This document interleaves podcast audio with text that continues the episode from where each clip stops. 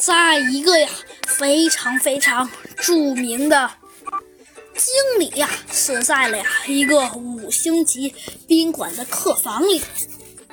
猴子警长和小鸡墩墩当场啊，没过半小时就被调查去了现场去合作检查。小鸡墩墩呐，第一眼就看见了豪华的五星级套房。这个套房啊，可不简单，地上啊铺着一层厚厚、用非常珍贵羊毛铺成的地毯，四周的墙上啊有不少挂着的名画。有什么呢？就不用一一说了。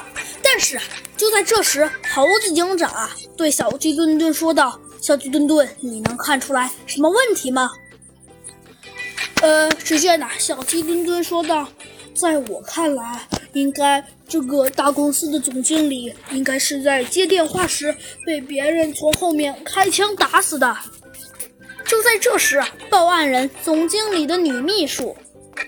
长颈鹿丽娜小姐走了过来，说道：“你好，呃，出事的时候我正在街上和总经理通电话，突然听见电话筒里传来枪声，我忙问他发生了什么事儿，但只听到总经理，呃，临死前和呻吟声和凶手逃跑慌乱的脚步声。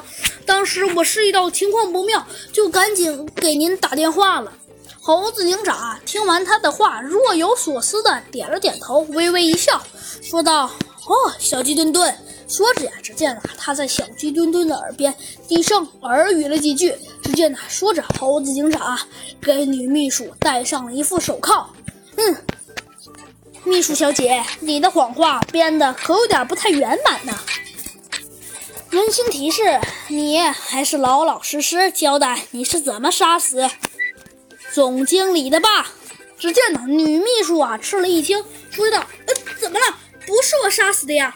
哦，不是你杀死的？嗯，我不得不承认，你这谎话编的，嗯，确实还不错。但是其实结果很简单，你刚刚说听到有脚步声，对吧？呃，是啊。”女秘书有些困惑的说道。嗯，猴子警长说道：“我们都已经看了，地上有羊毛制成的毯子。因为现在是冬天，所以你是不可能听到凶手逃跑时的脚步声的。”